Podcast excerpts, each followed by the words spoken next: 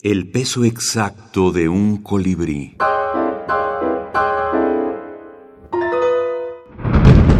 Microhorror. In Memoriam. Nicolás Gallego Torres. Fragmento. Presencias extrañas rodeaban el joven cuerpo que reventó el suelo aquella tarde de abril, aquel desmembrado y cansado ángel que reposaba en la acera frente a la calle Palmares. No hubo murmullos en los presentes. Nadie dijo ni musitó palabra alguna frente al cadáver. Nadie abrió las fauces frente a sus partes ni a sus voluptuosas habilidades, frente a sus nalgas desparramadas, frente a ella.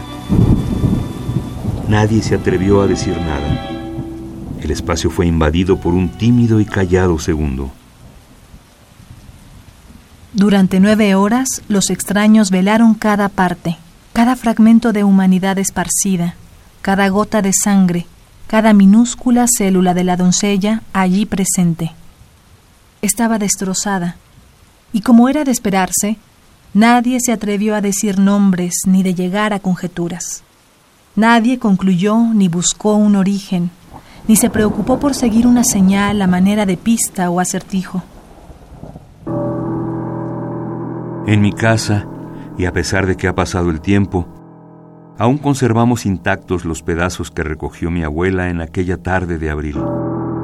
Aquella misma que cambió la historia de mi pueblo, que modificó las memorias a punta de trozos, de pedazos, de dientes, de ángeles cayendo. Es muy incómodo. La literatura de horror es muy incómoda. Estás hablando pues el tema central es la muerte y, además la muerte violenta, el descuartizamiento. La, entonces, para la gente es, es muy incómodo leer sobre estas cosas que, que implican como la exploración de lo más oscuro del alma humana. O sea, pues, tú lees el corazón del ator, por ejemplo, y tú descubres ahí que está hurgando en, en, en las cloacas. Bernardo Fernández Beff, escritor y dibujante.